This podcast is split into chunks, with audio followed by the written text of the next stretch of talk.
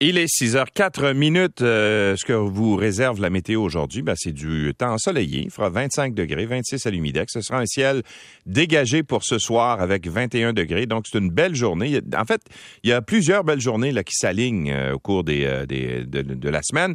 Vendredi, donc demain, généralement nuageux avec un maximum de 28 degrés. C'est moins chaud que ce que on avait prévu hier. hier, je parlais de 30 degrés pour déménager. je trouvais que c'était un peu, c'était un peu chaud. 28, ben, c'est pas, pas froid non plus, mais au moins c'est plus acceptable, surtout que c'est pas très humide. L'humidex laissera une sensation de 32 sur la peau. C'est assez acceptable. Vendredi, dans la nuit, ce sera dégagé, il fera 19. Et pour samedi ainsi que dimanche, que du soleil, 28 et 26 degrés. Il fait 14 en ce moment à euh, Montréal. Et euh, donc, euh, oui, bien sûr, le 1er juillet, c'est la fête du Canada. C'est pas juste les déménagements, c'est la fête du Canada aussi. Alors, commençons donc cette revue de presse avec ce qui est ouvert et ce qui est fermé. Là, c'est généralisé. Là, hein. c'est, prenez pas ça vraiment pour 100% des cas, mais en général, au Québec, là, partout au Québec, ce qui est ouvert lors de la fête du Canada, ben, les pharmacies, les épiceries, les cinémas, les stations-service, bien sûr, c'est ouvert.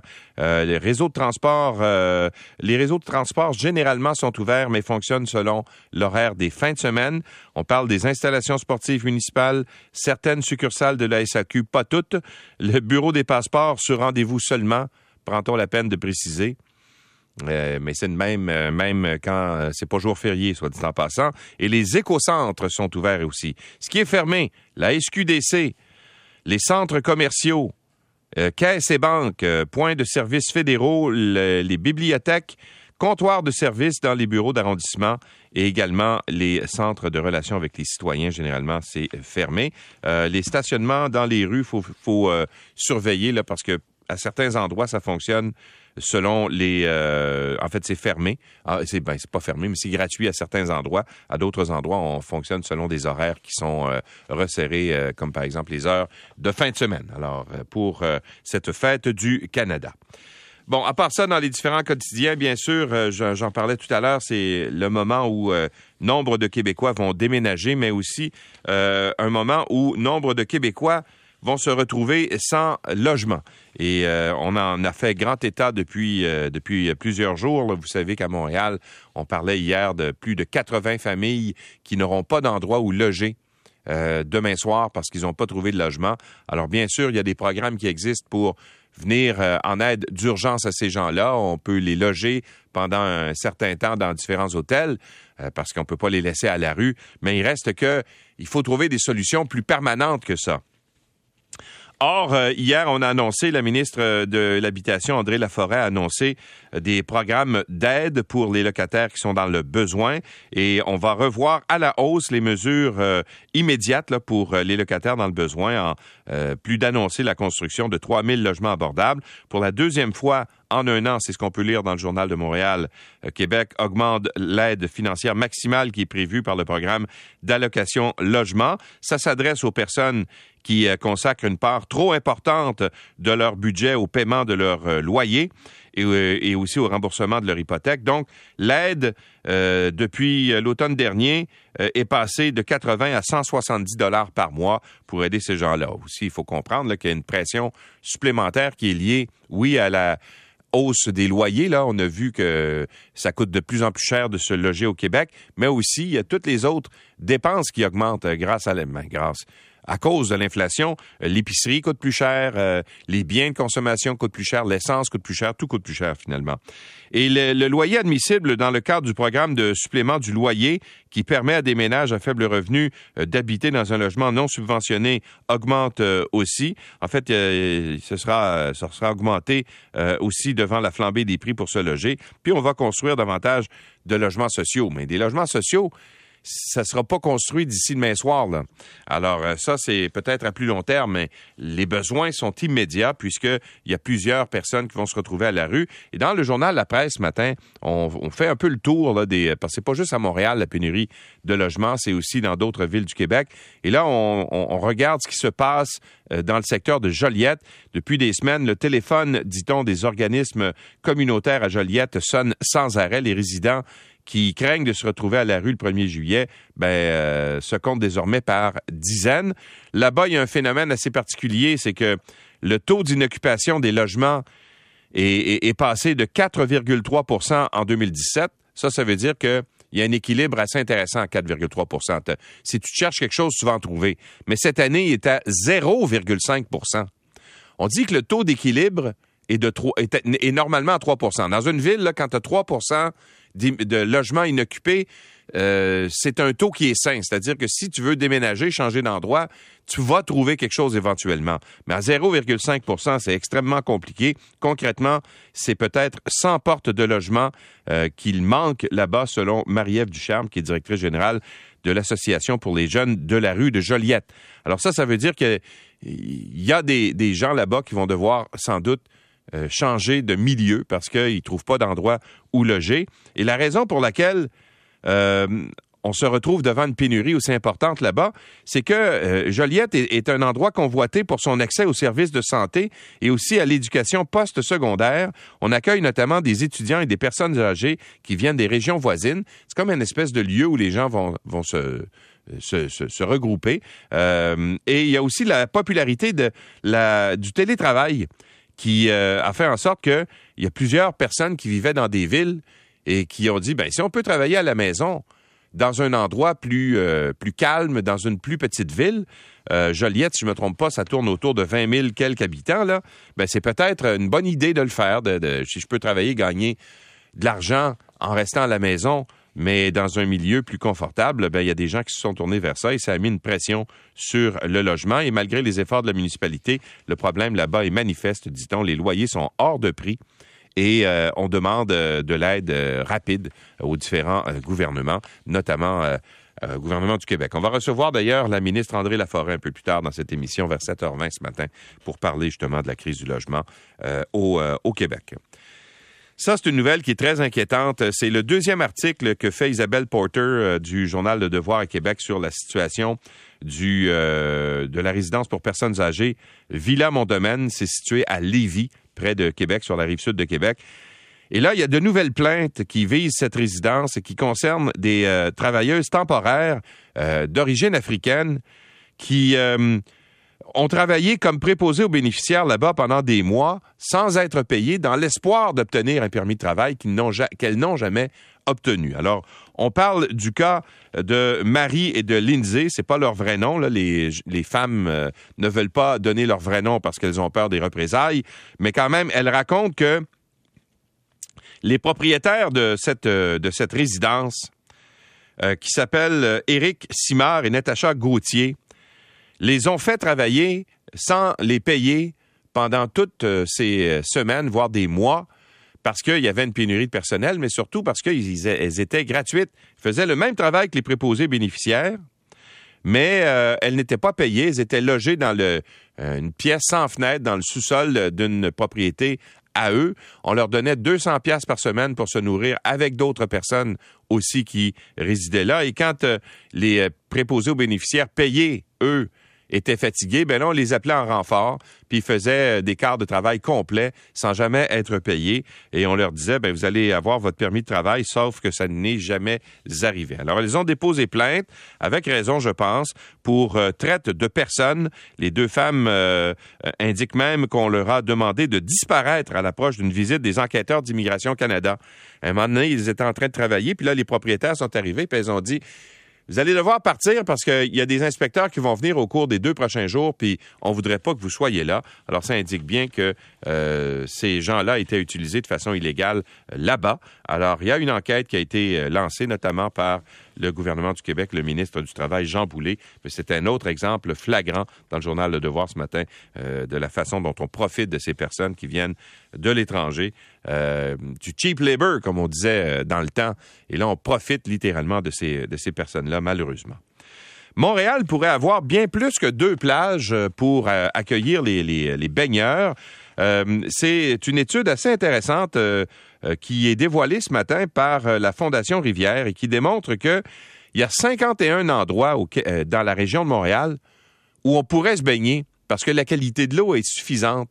Tu sais, on, pense souvent, tu sais, ma montre qui me parle ce matin, Excusez-moi, c'est ma montre qui, me crie après.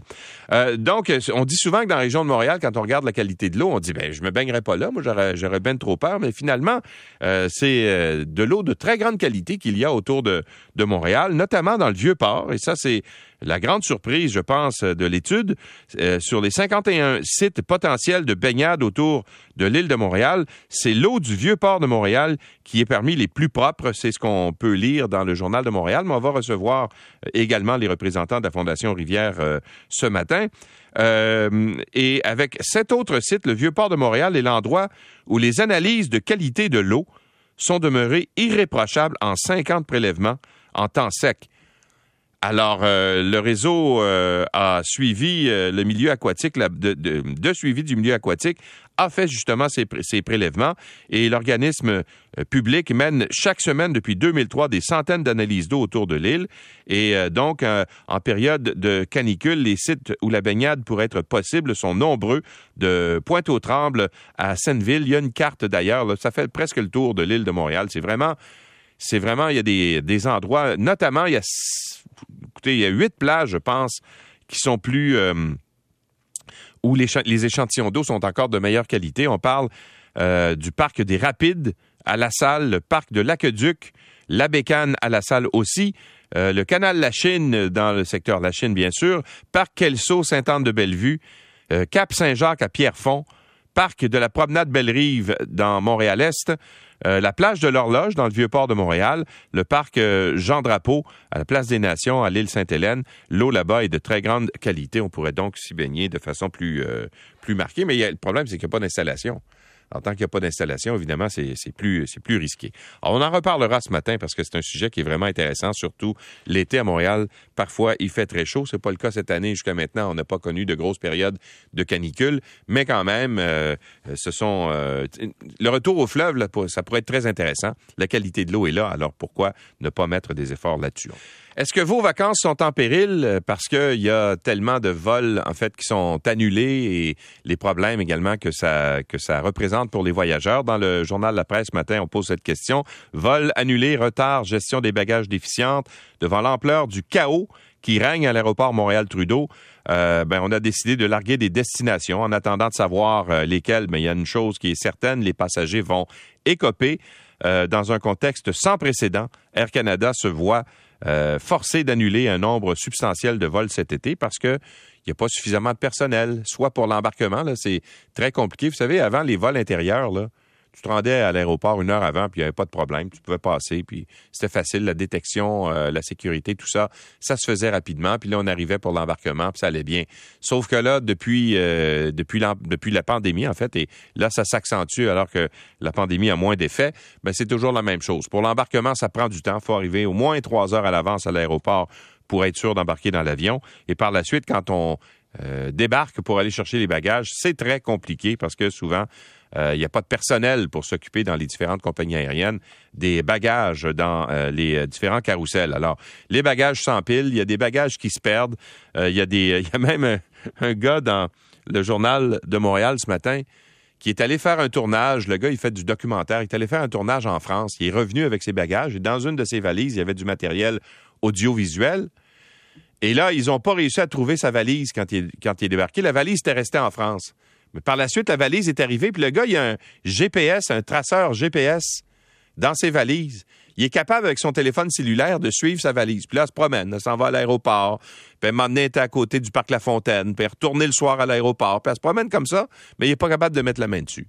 Alors, c'est c'est assez aberrant. Et il y a une famille, euh, de façon un petit peu plus triste, là, euh, de, de, de, touristes euh, allemands qui est à Montréal puis qui court après ses valises depuis une semaine, puis ils n'ont pas trouvé encore. Alors, vous voyez, il y a des répercussions assez importantes. Et ça, c'est sans compter la maudite application à Rivecan qu'on nous oblige à remplir, qui est censée faciliter les affaires, mais qui, dans le fond, fait le contraire, ne fait que prolonger les délais à la douane. Alors, c'est pas, pas joyeux de voyager par les temps qui courent. Et ça, c'est si vous êtes capable, bien sûr, de mettre la main sur votre passeport. Alors, euh, vraiment, les embûches aux voyageurs sont nombreuses euh, par les temps, euh, par ben, ces jours-ci. Bon, à part ça, euh, on pensait que la COVID était derrière nous, mais c'est pas tout à fait le cas. On compte 1260 hospitalisations. C'est une hausse de 34 par rapport à la veille. C'est ce que nous a dit hier le, directeur de la santé publique du Québec, le docteur Luc Boileau. Euh, donc, ce qu'il dit cependant, c'est que oui, il y a une hausse en ce moment. C'est surtout lié aux nouveaux variants euh, Omicron, le BA4 et le BA5, qui représentent les trois quarts en ce moment des infections. Mais à l'heure actuelle, euh, on dit que c'est pas la septième vague qui est tant redoutée et même que selon les projections qu'on a reçues de l'INSPQ, ça devrait rebaisser au cours des prochains jours euh, les, cas, les nouveaux cas de, de COVID-19 au Québec. Alors, on invite les gens quand même à être prudents euh, et s'il le souhaite, à reprendre le port du masque. Ça dit le docteur Boileau hier en conférence de presse. Les données en provenance de l'Europe laissent penser que le pic va être atteint dans quelques jours. Et également, la surveillance des eaux au Québec montre déjà qu'il y a une baisse. Alors, on s'attend à ce que ça, ça diminue. Mais euh, la grande question, c'est on fait quoi? Est-ce qu'on va se faire vacciner maintenant? Est-ce qu'on attend? Est-ce qu'il y a des nouveaux vaccins là, qui s'en viennent? Il y a Moderna qui va avoir un vaccin bivalent, c'est-à-dire qui va comprendre euh, euh, euh, les, nouvelles souches de variants Omicron. Qu'est-ce qu'on fait? Est-ce qu'on attend? Ben, hier, ce qu'on a dit, c'est que les gens qui ont des facteurs de risque ou qui sont au-dessus de 60 ans pourraient songer à aller recevoir une dose de rappel, une quatrième dose. Ça les protégerait davantage. Alors, est-ce qu'on va revenir au port du masque? Le docteur Boileau dit non, mais on invite quand même à le porter dans les endroits publics si jamais vous allez dans des, euh, des, grands rassemblements. Euh, ce serait plus prudent. Ça demeure cependant une recommandation. Et dans le journal Le Devoir ce matin, on pose la question est-ce que le Québec, dans cette euh, fin de pandémie, navigue à vue? Parce que on sait que euh, depuis que l'Omicron est arrivé, il y avait tellement de cas euh, quand l'Omicron est arrivé un petit peu avant Noël qu'on a délaissé les fameux tests PCR qu'on faisait systématiquement, de sorte qu'on n'a pas un, portrait qui soit très précis de la situation de la pandémie. Et d'ailleurs, euh, sur quand vous allez consulter les sites euh, de santé de, du ministère de la Santé là, sur la COVID, ben, c'est écrit que les données sont aléatoires parce qu'on n'a pas une très, très grande, euh, grande précision. Ben, il y a des, il y a des euh, spécialistes, des experts qui pensent qu'on devrait peut-être essayer d'avoir un meilleur portrait global en faisant davantage de tests PCR pour vraiment connaître l'état de la situation. Écoutez, tout le monde autour de nous, là, on a tous en ce moment des proches, quelqu'un qu'on connaît qui a la COVID ou qui l'a eu récemment. Euh, nous, ici, dans l'équipe, euh, Anne-André est à la travail de la maison parce qu'elle a eu la COVID. Euh, elle a la COVID en ce moment. Bon, des petits symptômes légers, mais quand même, on ne veut pas infecter les autres. Alors, ça demeure une question qui est très préoccupante. Et à part ça, ben tiens, je vais terminer avec ça en ce jour de la fête du Canada.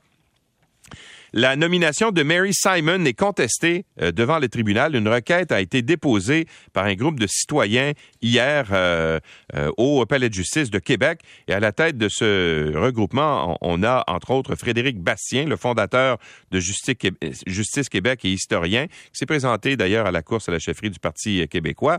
Et l'argument, ben, c'est que Mary Simon, à titre de gouverneur général du Canada, devrait parler les deux langues officielles selon la Constitution canadienne.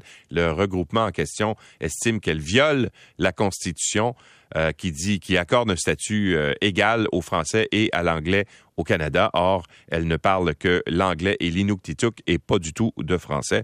Donc, on dit que ça contrevient à la charte et donc on veut poursuivre euh, et faire annuler sa nomination. Il est 6h23 minutes.